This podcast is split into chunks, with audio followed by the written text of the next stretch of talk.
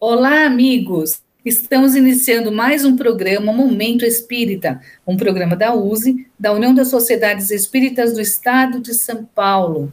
50 anos aqui no ar pela Rede Boa Nova, e hoje já estamos no programa de 2611. É um programa por semana, e nesses 50 anos de programa já, já fizemos 2.611 programas, né? Aqui hoje no programa nós estamos com o Amorim, com o Niva e com o Ney. Amorim, qual é a enquete que nós estamos fazendo durante esse mês de julho? Boa tarde, amigos. Boa tarde, Suzete e demais participantes. Você que está ouvindo o Momento Espírita, já participou de reuniões mediúnicas? E antes de participar dessas reuniões, você teve oportunidade de estudar? Foi convidado ao estudo? É isso que nós gostaríamos que você respondesse aqui para o nosso WhatsApp, 11 99840 5706 ou e-mail momentoespírita.usesp.org.br. Eu vou repetir, WhatsApp 11 99840 5706 ou e-mail momentoespírita.usesp.org.br. E se você participar, seja respondendo a nossa enquete, seja dando sua sugestão, apontando críticas ao nosso programa, ou de qualquer forma, mesmo que você apenas diga estou ouvindo, todos concorrem ao sorteio de um livro espírita presente da Livraria da USE, Suzete. E na campanha de incentivo à leitura, Niva, hoje nós temos um livro bem interessante para indicar. Qual é, Niva? É o livro Batuíra, Verdade e Luz de Eduardo Carvalho Monteiro. Portanto, amigos e amigas ouvintes, está começando o Momento Espírita. Sejam todos bem-vindos. E na sessão Espiritismo hoje, que a gente está sempre comentando um assunto da atualidade, Ney, o que nós vamos enfocar hoje? Boa tarde, queridos ouvintes. Hoje nós temos como tema como agir diante da necessidade do próximo.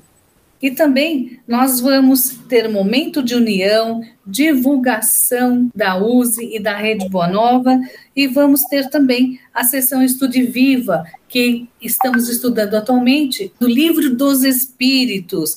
E hoje, na sua introdução, continuaremos abordando os itens sétimo ao nono. Fiquem conosco, participe aqui do nosso programa através do WhatsApp 11 998405706. Ou então, através do e-mail momentoespírita.usesp.org.br.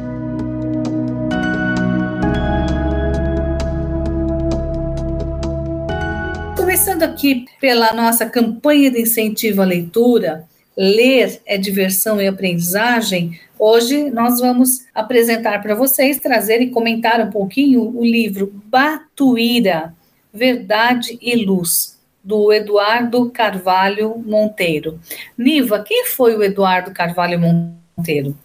Suzete, o Eduardo Carvalho Monteiro nasceu no dia 3 de dezembro de 1950 em São Paulo. Eduardo era psicólogo, bacharel em turismo, historiador, jornalista e membro da Academia Paulista Maçônica de Letras. Também estudioso do Espiritismo e das ciências herméticas, com quase 40 livros publicados sobre Espiritismo, maçonaria e esoterismo em geral. Ele foi assessor pré-memória da União das Sociedades Espíritas do Estado de São Paulo, a nossa USE, membro também da Liga de Historiadores e Pesquisadores Espíritas, fundador e coordenador geral do Centro de Cultura, Documentação e Pesquisas do Espiritismo, uma entidade criada em 2004 para receber o seu acervo pessoal de documentação histórica do movimento espírita. Em torno de 100 mil documentos e mais de 35 mil livros, talvez o maior acervo histórico conhecido, eu diria, Suzete, Eduardo Carvalho Monteiro era um espírita muito ativo. Nós tivemos a oportunidade de conviver com o Eduardo uh, na época que ele também fazia parte da diretoria da USE, nós também, e ele tinha um acervo na sua própria residência, né? Um acervo muito grande, ele era um grande pesquisador. E esse livro Batuíra, Verdade e Luz, ele traz a história do Batuíra, não é, Ney? Isso mesmo, né? E o Batuíra é um, uma personalidade muito interessante e, e, eu recomendo aos nossos ouvintes que procurem conhecer um pouco mais, né? Ele nasce em 1839 e chega no Rio de Janeiro junto com sua família aos 11 anos no ano de 1850. Depois ele se casa, vem para a cidade de Campinas e acaba vindo para São Paulo, né? Ele foi o primeiro entregador de jornais na cidade de São Paulo, que era o Correio Paulistano, aonde ele tinha um grande amigo, que era o Joaquim Roberto de Azevedo Marques. E o, no ano de 1890, né, ele lança o jornal Verdade e Luz. Ele era espírita, né? E ele então aproveitava o seu trabalho e esse jornal onde ele trabalhava, e ele tinha então esse jornal, o Verdade e Luz, que chegou a ter uma tiragem de 5 mil exemplares. Nós sabemos a dificuldade, muitas vezes, do que é fazer um exemplar com divulgação espírita, né? E ele faz um trabalho fantástico. E nós não podemos esquecer que ele, ele passa grande parte da sua fase de vida dentro da escravidão ainda que existia. E ele recolhia na sua propriedade negros libertos que tinham então toda a acolhida que ele podia dar, e, e, ele tratava essas pessoas com muito carinho e por isso ele era muito considerado. Ele sempre se dedicou muito à caridade, tanto que ao fim da sua vida ele doa quase todos os seus bens. E, e a rua em que ele morava acaba se transformando na que nós conhecemos hoje, que existe até hoje, né, como a, a chamada Rua Espírita a, o nome da rua, Rua Espírita, né, na, na Baixada do Glicério. O, o Amorim pode falar né, dessas necessidades, o Amorim trabalhou muito na publicação do jornal da, da USE, a gente sabe da dificuldade que é fazer um jornal, imagina isso em 1890, né? Eu ia justamente comentar esse aspecto, que no final do século XIX, comecinho do século XX, publicar um periódico espírita com 5 mil exemplares realmente foi um trabalho de gigante. O Batuíra ele acabou sendo uma pessoa muito reconhecida no movimento espírita pelo seu empenho em fazer a divulgação do espiritismo. E, e, ele não se limitava à divulgação, ele trabalhava efetivamente, como você disse, ele acolhia pessoas, ele teve um grande trabalho social. O Batuíra realmente foi um exemplo para muita gente. É interessante a gente observar que nessa época muitas pessoas estavam preocupadas em cuidar apenas do aspecto propagandístico, da divulgação da boca para fora. E o Batuíra, ele dava o exemplo de agir de acordo com aquilo que ele divulgava. Muita gente certamente ficava incomodada com essa atitude ou com essa postura do Batuíra, e até hoje nós temos muito respeito por Batuíra, e ele, inclusive, é nome de muitos centros espíritas, ele é sempre reconhecido quando nós estudamos a, a história do movimento aqui em São Paulo, então é muito interessante.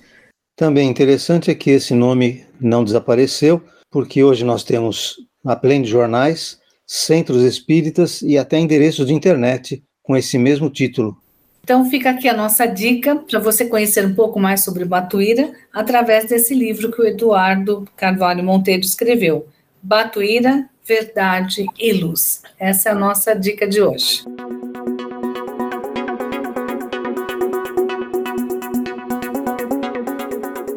Mas vamos passar para a sessão Espiritismo hoje, que é aquela sessão que estamos sempre falando sobre um assunto atual do Espiritismo. E o assunto que vamos enfocar hoje é como agir frente à necessidade do próximo. Nós sabemos que hoje o pessoal não está se preocupando muito com o próximo, né? E a gente está vendo tantos necessitados, então como nós devemos agir? Que pensar dos que se vangloriam de praticar o bem e até exigem figurar como pessoas especiais por isso? Porque tem pessoas que fazem algum tipo de caridade, mas fica aí é, mostrando para todo mundo, comentando com todo mundo, ostentando o que está fazendo. É correto isso? Fala, Murim.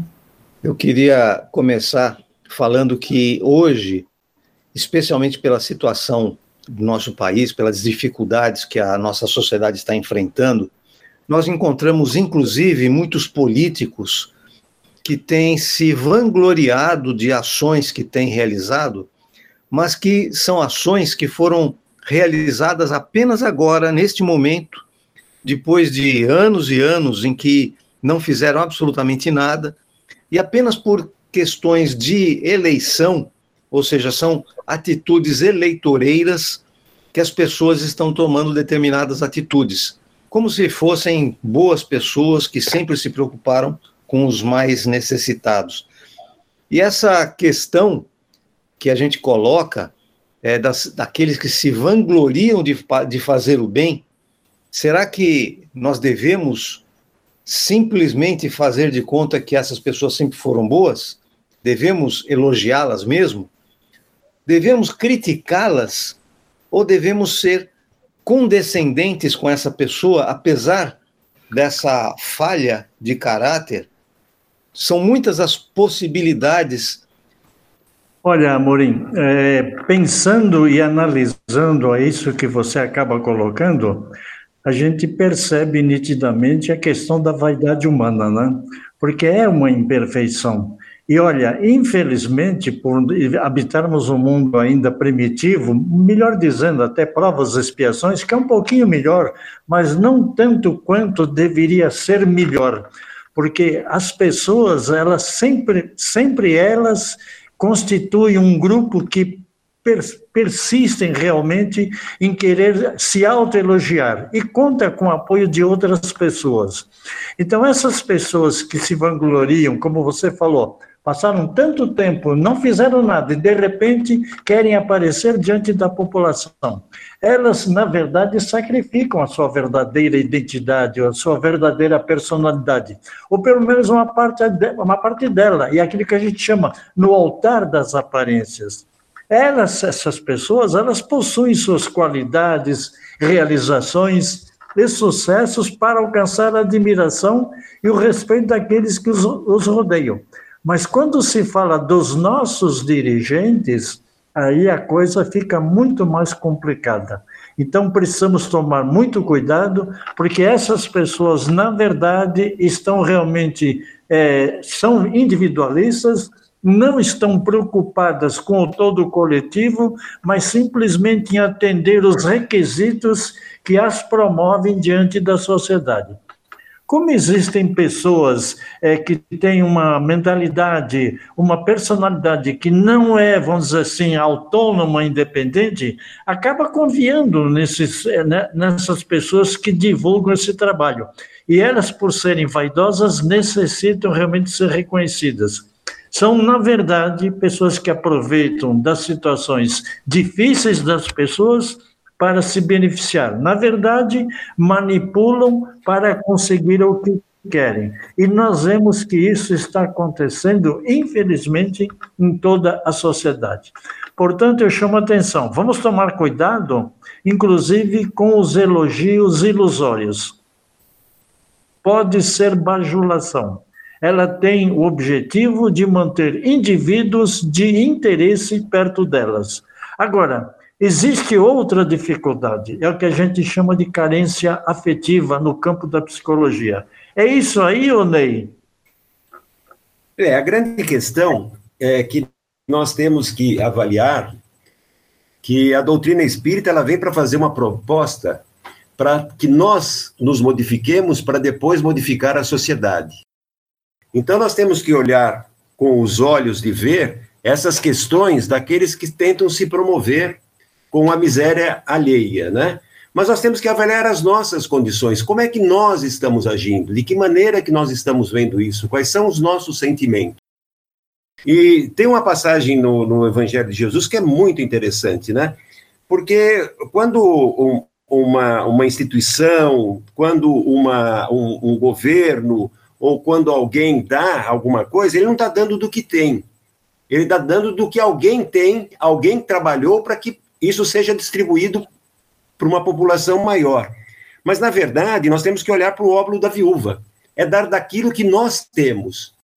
Porque uma das coisas que eu me lembro quando eu entrei na doutrina espírita, que, eu, que a pessoa me disse, é o seguinte: se você quer transformar o mundo, começa por você. Então, esse projeto de transformação, ele tem que ser nosso.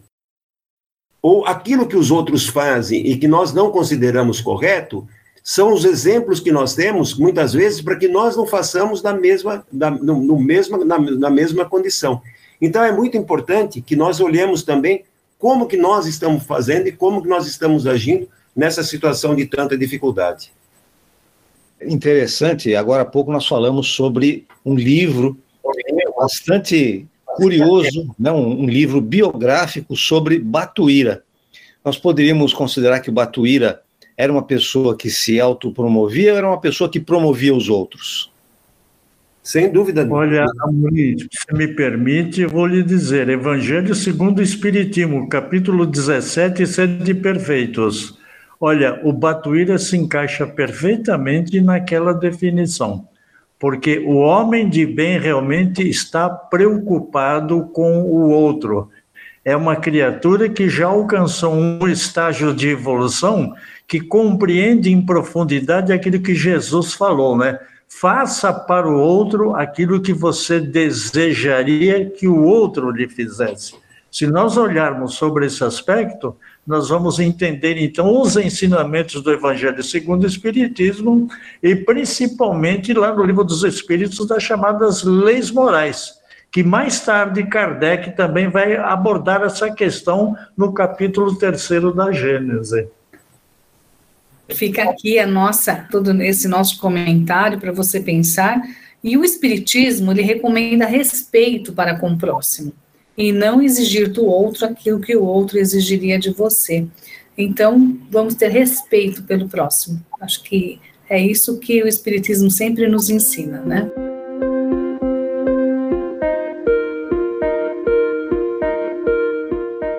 Nós vamos agora para nosso momento de união. E nesse momento, Amorim, eu gostaria que você falasse um pouco sobre o site da USE, o link do nosso programa, os podcasts que no o programa é apresentado, pode ser ouvido. Suzete, nós temos o portal da USE instalado em usesp.org.br. Eu vou repetir, usesp.org.br www.centrosespíritas.org.br. Nesse endereço, nós temos muita informação. Os centros espíritas podem obter muitos detalhes e muitas sugestões de como agir. São sempre sugestões, porque a USE não estabelece padrões, mas sim sugestões, recomendações. E tudo isso nós podemos encontrar com tranquilidade nesse portal da USE. Além disso, nós temos a revista Dirigente Espírita, que está na sua edição 190. Um dos focos dessa edição é justamente a realização do 18º Congresso Estadual do Espiritismo, que foi realizado de 24 a 26 de junho passado. Então, muitas informações sobre o que aconteceu lá no 18º Congresso, você pode obter através da revista Dirigente Espírita. Outro detalhe muito interessante é que nós temos os programas Momento Espírita já irradiados, todos colocados lá no portal da USE. E além daquele que, daqueles arquivos que estão lá no portal da USE, você pode também usar as plataformas de podcast. São muitas plataformas, basta você procurar Use SP, Momento Espírita, você pode ouvir então Momento Espírita em qualquer lugar e a qualquer hora. E as pessoas têm relatado que saem de casa, por exemplo, para ir trabalhar e uhum. colocam no seu celular o podcast executando o momento espírita. Então, ouvem o momento espírita num horário mais conveniente para si e ficam informados sobre o que acontece em nosso movimento, Suzete. Muito bem, também vamos divulgar aqui o Clube Amigos da Boa Nova. Niva, o que é o Clube Amigos da Boa Nova? Suzete, a Rádio Boa Nova e a TV Mundo Maior continuam divulgando Espiritismo e não se sabe quantas pessoas já foram beneficiadas pelos, pela transmissão dos princípios da doutrina espírita. O Clube Amigos da Boa Nova é um grupo de pessoas unidas que tem por objetivo compartilhar e dividir o bem, ao levar a mensagem consoladora do Espiritismo através de seus canais de comunicação, seja pela Rádio Boa Nova, seja pela TV Mundo Maior, bem como pelas redes sociais.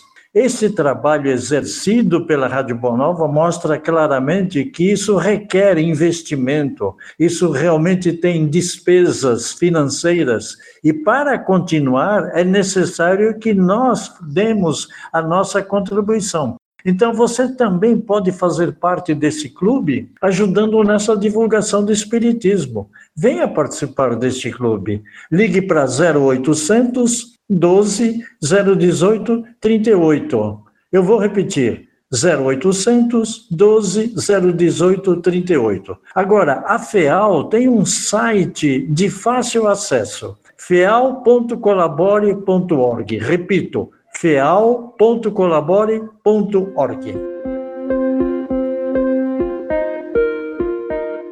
Estamos em contato com Mônica Etes, de São Bernardo no Campo, pertinho da capital.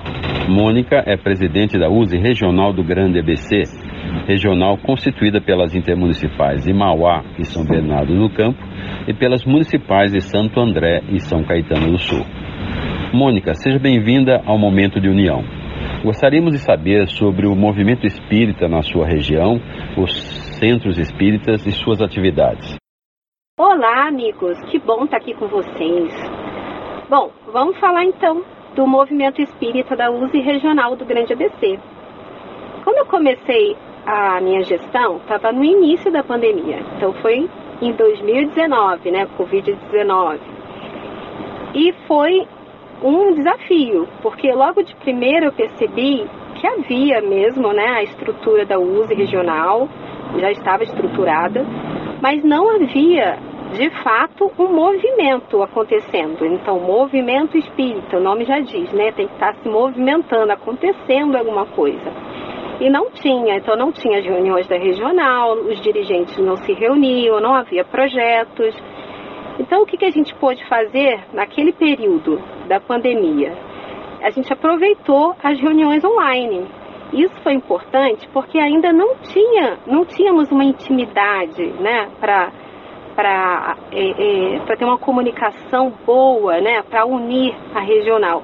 Então esse, essa opção, essa ferramenta da reunião online, ela favoreceu muito o iniciar de uma união, de, de um, um pontapé inicial de um movimento espírita ali na regional do Grande ABC. Então foi muito legal. E a nossa pauta de início era tentar construir juntos um calendário inteligente, ou seja, quais são as datas importantes para a USE que você trabalha, né? É, quais são as datas que você gostaria de preservar é, e quais são as outras datas que acontecem em outro órgão que também precisam ser preservadas, né? Então a gente percebeu que não dava para todo mundo passar todas as datas. Então houve um filtro e fomos montando um pouquinho o, esse calendário inteligente. E depois percebemos que dentro dessas datas que nós escolhemos, é, havia também uma dificuldade de execução, porque houve um período de escassez de trabalhador é, no movimento espírita, né? Então, isso dificultava que esse calendário é, realmente estivesse em vigor. E a gente percebeu muito mais coisas que a regional não estava conseguindo montar um comitê, uma equipe de trabalho, que todos, todos estavam muito ocupados com as suas tarefas, né, nos lares, na casa espírita. Então, ninguém tinha tempo disponível, não, quis, não queria assumir mais um novo compromisso. Então, de início, a gente conseguiu unir virtualmente e ficamos é, com a dificuldade de arrumar novos trabalhadores para a regional, né, que pudesse trabalhar em nome da regional. Então, estamos nesse desafio ainda. Que ações a USE Regional do Grande ABC está implementando para o movimento espírita da região? Nós buscamos bastante pessoas para trabalhar na regional. Pedimos indicações, recebemos indicações dos órgãos, conversamos bastante e pouquíssimas pessoas aceitaram. Né? Todas elas alegaram estarem sobrecarregadas com as tarefas do centro espírita, da família e ficamos com esse desafio. Né? Então, nosso objetivo era não parar por aí. Entendendo que o trabalho da regional é importante, a gente tinha que encontrar uma solução, né? tinha que haver de fato um movimento acontecendo. Bom, e vamos prosseguir para ver como, como as coisas caminharam. Nas reuniões da regional, que passou a acontecer todo mês, sete e meia da manhã, no domingo, é, nós criamos um projeto em conjunto com os órgãos, que era convidar os jovens, mas não era qualquer jovem, eram aqueles jovens indicados pelo dirigente, pelo dirigente, dirigente das casas, então aquele jovem mais dedicado, mais sério, com boa vontade. Então a gente colhia esses jovens, né, depois de muita conversa com as casas, e fazia um convite para trabalhar na regional. Então, não só no departamento de mocidade, mas estar ali compondo a equipe da regional. E a gente percebeu, nós percebemos que eles ficaram muito felizes, muito felizes. Então, enquanto que os adultos recebiam um convite com certo pesar, né, e alegavam não estar em condições, né, de trabalhar, eles aceitaram com muita alegria, né? E quando eles não podem em alguma data, eles justificam e, e se colocam à disposição pra, em outras datas. Então, percebe-se uma boa vontade, né? Uma, uma grande vontade de querer trabalhar, é, querendo trabalhar. E então a gente aproveitou, esse, estamos aproveitando esses jovens, ainda estamos recebendo novos jovens, é, estamos acompanhando esse despertar do jovem nos trabalhos espíritas e eles estão auxiliando, né, esse, é o primeiro objetivo deles, né, a primeira tarefinha deles, auxiliando a fundar novas mocidades. Então eles estão indo nas casas espíritas que não tem mocidade e fazem um evento, né, e nesse evento tem que estar o dirigente da casa, o próprio dirigente também se sensibilizar, chamam outros jovens, né, e eles apresentam um trabalho magnífico sobre parábolas. Então está assim, está eh, ficando um trabalho muito bonito. E para terminar, Mônica, como os dirigentes espíritas da regional do Grande ABC consideram que será o centro espírita após o retorno total às atividades presenciais? Sobre como vamos ficar, né, pós-pandemia, como é que as casas estão se organizando, é, o que a gente tem feito é a é, estarmos em sintonia com a estadual. Né? Então, tudo que a estadual tenha de material bom, de evento bom, já é, é, é, experimentado, já dando certo, a gente repassa é, para as casas, para os órgãos, né?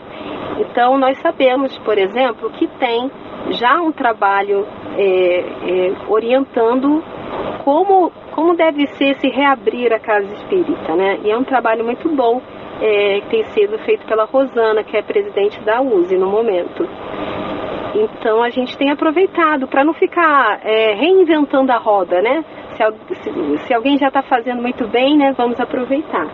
Estamos fazendo isso e agora, pós-pandemia, a gente conseguiu é, dar mais atenção também a uma outra necessidade que é a questão é, da valorização da vida na evangelização, questão do suicídio, da sexualidade. É, então tá, está na nossa pauta preparar alguma coisa, é, orientando o evangelizador, é, apresentando o que, que a doutrina espírita tem de recursos, tem de historinhas, tem de material, para que o, o evangelizador tenha também um material, né? E, e também para que ele se sinta fortalecido, seguro, né? aumentar a fé dele nessas questões tão difíceis, onde todos nós temos as nossas dificuldades para resolver. É, então, a gente tem investido no, no, nesse apoio da estadual para a regional e também olhando com carinho esse tema da valorização da vida, é, que envolve o suicídio, a sexualidade é, para a infância e a juventude. É isso, meus amigos. Muito obrigada pelo convite. Aparecido José Orlando, com Mônica Etz, presidente da USE Regional do Grande ABC, para o Momento de União.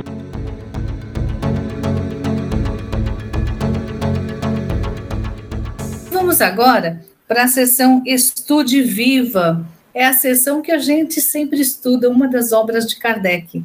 E nós, neste mês, recomeçamos o estudo do Livro dos Espíritos, que é o livro que é a base do Espiritismo. Como eu sempre gosto de dizer e citar o nosso amigo Ney, que hoje está aqui conosco, que é o livro que é a vacina, né, Ney? É a vacina que a gente toma. Quando a gente lê o livro dos Espíritos, a gente fica, fica vacinado para poder ler todas as obras, não é isso, Ney? Sem dúvida nenhuma, né? É o, é o nosso antivírus, né? Isso. E, e, e, nós temos a necessidade mesmo, porque eu sempre falo que uma das coisas que me entusiasmou muito no, no livro dos Espíritos foi a sua introdução. E nós, muitas vezes, nós temos o, o hábito de já começar pela primeira questão, né? E estarmos estudando aqui, relembrando aquilo que o Kardec falou, é muito importante, porque provavelmente, né, essa introdução ele faz já na, na quando ele consolida a obra na, na, na, publicação de 1860, porque aí a gente já vê o, o Kardec comentando daquela oposição que a ciência fez, né? A ciência teve um, um, um, uma, uma questão muito forte em cima da doutrina espírita, questionando, né? O Kardec diz claramente, não é a ciência que vai provar, a ciência propriamente dita como ciência, ela é incompetente para se pronunciar sobre as questões do espiritismo. Ela não tem de se ocupar com isso. O seu julgamento, seja qual for, favorável ou não, nenhum peso poderá ter. E ele faz uma declaração aqui que é muito interessante, porque ao reler hoje, eu, eu tenho ainda o primeiro livro e eu tenho algumas frases que estão grifadas, né? E uma questão que eu grifei muito forte já lá no começo, que é o espiritismo é o resultado de uma convicção pessoal. Eu acho isso fantástico, porque o, o, é a, a doutrina que é a doutrina do espírito. Portanto, você desencarnando, você vai continuar a ser espírita, esteja aonde estiver, porque serão conceitos que você vai levar para a vida toda. Não é isso, Niva? Vamos lembrar que próprios cientistas, os intelectuais, eles simplesmente começaram a combater o espiritismo. Quer dizer, além da perseguição religiosa, havia o problema da ciência. E o Kardec é bastante feliz quando ele considera a metodologia. A ciência pode se aplicar, pode pesquisar, pode estudar a lei material, ou seja, o lado físico. Mas quando se trata do lado moral, do lado espiritual, não se pode utilizar o mesmo método. E, portanto, isso aí dá uma força grande para a doutrina espírita para se posicionar e mostrar, mesmo para os cientistas, a importância desses fenômenos, que antes de serem combatidos, devem também ser analisados, estudados, para que se possa tirar algum proveito, onde a ciência venha a ajudar na compreensão daquilo que o, o espírito consegue se manifestar através dos meios materiais. Então, quando a gente fala de prefácio e fala de introdução, é sempre bom lembrar o seguinte: nós precisamos ler o prefácio e a introdução, que é justamente para poder trilhar o conteúdo do livro até o seu final. E não bastava isso, ele, Kardec, vai colocar lá no final a conclusão, onde ele realmente destaca alguns pontos após esse trabalho fantástico que foi feito, o lançamento dos espíritos. Amorim, o que, que você pensa disso? É, vocês abordaram o que, a meu ver, é, é o núcleo desses três itens que nós estamos tratando hoje. Quando ele fala sobre a ciência, dá o exemplo do anatomista, aquele médico, aquele pesquisador do corpo, quando ele fala que não acredita em espírito, é porque ele faz uma dissecação de um cadáver e ele não encontra ali nenhum vestígio de um espírito. É claro, o espírito não se submete às regras da matéria, não está à disposição dos pesquisadores materiais, porque o espírito está numa outra ordem de coisas. Então é importante considerar que nós não podemos submeter o estudo do espiritismo hum. às doutrinas físicas, materiais. Mas um aspecto importante: os conceitos de pesquisa da matéria podem ser aplicados ao espiritismo. Ou seja, como eu faço para pesquisar um novo material? eu faço uma série de ensaios, uma série de experiências, eu elaboro hipóteses e vou testando essas hipóteses. Isso pode ser feito com os espíritos através das entrevistas que realizamos com eles, mas isso é porque nós estamos tratando de uma ciência humana, é como psicologia. Então, se nós entendermos que são questões diferentes, nós não nos enganaremos.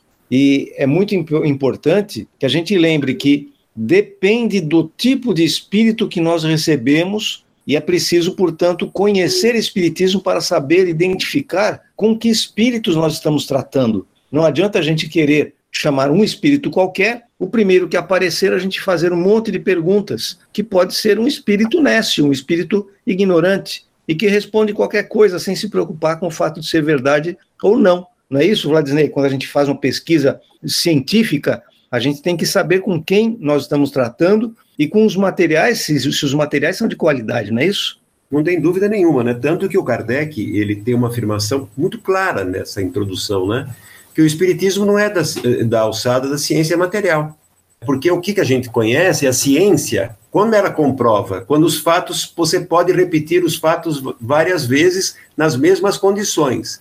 E nessa condição, é muito difícil, porque o espírito nada mais é do que o ser humano desencarnado. E nós, como seres humanos, nós mudamos as coisas, falamos quando queremos, damos a opinião quando precisamos, e às vezes quando até quando nós não precisamos dar as opiniões. E o Kardec ele põe muito claro, então nós não podemos esperar que a ciência material venha comprovar a existência do espírito. Ela vai poder estudar o quê? Os seus efeitos, mas buscar a comprovação, como eu tenho alguns amigos meus que falam, o dia que Deus aparecer para mim, aí eu vou acreditar em Deus. Porque essa daí é a filosofia do materialista. Nós querendo que a ciência material prove a ciência que é a ciência dos espíritos, que muito bem o Niva lembrou que é a ciência da moral, que trabalha na modificação moral do ser humano. Por isso que nós tratamos nessa condição, né, da nossa maneira de como tratar o nosso semelhante. Gozado, Ney, é que o próprio Kardec chama atenção para esse ponto, quando ele diz assim: quando surge um fato novo que não tem relação com nenhuma ciência conhecida, o sábio, para estudá-lo, deve fazer abstração de sua ciência e dizer a si mesmo que se trata de um estudo novo, impossível de ser feito com ideias pré-concebidas, justamente por ser um fato novo. Então tem que se pesquisar, mas não se pode condenar ou combater algo que não se estudou, que pelo menos não pesquisou. Isso aí é a importância que a doutrina tem, principalmente quando Kardec se caracteriza realmente com isso. E ele, o Kardec, ainda complementa. O que caracteriza um estudo sério é a continuidade que se lhe dá. Ou seja, se não fizer esse estudo, se não houver base de sustentação para explicar ou para justificar uma posição, fica muito difícil. Combater por não gostar é muito fácil. Agora, combater porque conhece, aí já é difícil, porque a ciência acadêmica utiliza uma metodologia, repetindo, que não se aplica à ciência espírita. É interessante que quando Kardec fala sobre o movimento dos objetos, que aliás foi o que aconteceu com ele, era um cético, ele não acreditava em fenômenos, e depois de muito insistirem, ele foi assistir um, uma reunião e nessa reunião ele viu que os fenômenos eram reais. Então, quando ele diz que o movimento dos objetos é um fato comprovado, é um fato que realmente pode ser verificado, quando ele constata isso e quando ele coloca isso como um objeto de estudo, faz com que os cientistas sérios, como foi dito, aquele que abstrai o seu conhecimento da sua especialidade, da sua disciplina científica e se dedica a esse fato novo, ele vai efetivamente constatar que se trata de algo que está fora do alcance daquela ciência que ele conhecia como já foi falado, nós podemos utilizar métodos da ciência, mas adaptados ao novo objeto. E o novo objeto não é um objeto material, o novo objeto é uma personalidade, não é, Vladimir? É interessante, nós podemos trazer isso para os dias de hoje. A revista Super Interessante mostrou um estudo que foi feito com as obras do Chico Xavier. Nós temos a, chamada inteligência artificial, onde você oferece informações a ela, ela pega o seu estilo e ela reproduz esse estilo numa certa condição. E eles apresentaram à inteligência artificial as obras de André Luiz, as obras de Emmanuel e apresentaram também as obras de Humberto de Campos. As obras de Humberto de Campos foi a, um, que tiveram um pouco mais de dificuldade porque não existia parâmetros para que você auxiliasse a, a inteligência artificial. E o que eles concluíram foi o seguinte: que cada autor tinha exatamente a sua personalidade. E eles concluíram que era impossível que isso fosse algo que saísse do Chico Xavier, porque em algum momento ele se trairia. E as obras foram perfeitamente identificadas pela inteligência artificial, o que era Emmanuel, o que era André Luiz e o que era Humberto de Campos. Se ele tinha essa capacidade, ele merece muito mais do que um prêmio Nobel de Literatura, porque ele supera a todos os escritores, porque ele tinha, no, no mínimo, três estilos muito claros de escrever. Então, nessa maneira, né, você vê, então, a ciência contribuindo para os estudos dos, da, dos chamados fenômenos espíritas, mas com sempre com a certeza deixando aquele que é o chamado cético, onde o Kardec sempre teve problemas com os céticos, né? Que ele sempre colocará alguma questão e duvidará, até que um dia ele possa compreender a realidade dos fatos. Eu diria, Ney, inclusive, é que nós temos aí um exemplo, é, logo no início do trabalho mediúnico do Chico Xavier, já que você citou realmente essa análise que foi feita, quando foi publicado o Parnaso de Além Túmulo, né? 1932, se não me falha a memória, o que, que aconteceu? Os intelectuais, os poetas, os escritores da época ao receberem o livro e tomarem conhecimento do seu conteúdo, ficaram admirados. Falou: olha, uma única cabeça, inclusive, que não tinha a formação acadêmica superior, ou seja, curso primário, fosse capaz realmente de colocar lá nesse livro a classificação, a linha de trabalho, a linha de publicação desses poetas, cada um com a sua característica. Ou seja, nós estamos já no século XXI, é, estamos realmente já no terceiro milênio. Quanto mais tempo vamos precisar ainda que outros intelectuais, outros cérebros inteligentes venham realmente a analisar essa obra feita pelo Chico Xavier, que na verdade é uma continuação da codificação espírita, porque afinal de contas, o próprio Kardec diz aqui na introdução nós dissemos que os espíritos superiores só comparecem a reuniões sérias. Então fica para nós aqui realmente essa situação. Vamos pensar seriamente nisso. E na próxima semana nós continuaremos com o estudo da introdução ao estudo da doutrina espírita, do Livro dos Espíritos. Fizemos questão de estudar toda essa introdução, porque veja quanta coisa interessante tem.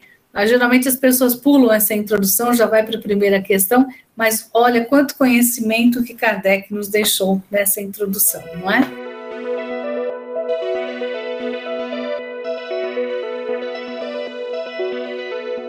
E chegamos ao final do programa e gostaríamos de novamente dar a nossa enquete para você participar.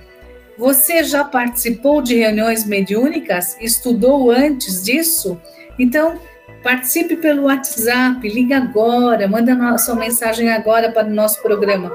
WhatsApp 11 99840 5706 ou através do e-mail momentoespírita@usesp.org.br. Vou repetir o WhatsApp DDD 11 99840 5706. E vamos às nossas despedidas de hoje, Niva. Muito obrigado pela sua audiência, querida amiga, querido amigo ouvinte. Nós voltaremos novamente no próximo domingo. Uma boa semana para todos. Ney? Agradecemos aos nossos ouvintes e continue ligado na Rádio Boa Nova. Amorim? Um grande abraço aos amigos que nos prestigiam com sua audiência. Que tenhamos todos uma ótima semana E no próximo domingo estaremos de volta. Até lá. E eu, Suzete, também quero deixar um grande abraço a todos. Um ótimo final de domingo, uma ótima semana e continue agora com a programação gostosa aqui da Rede Boa Nova. Um beijo no coração de todos.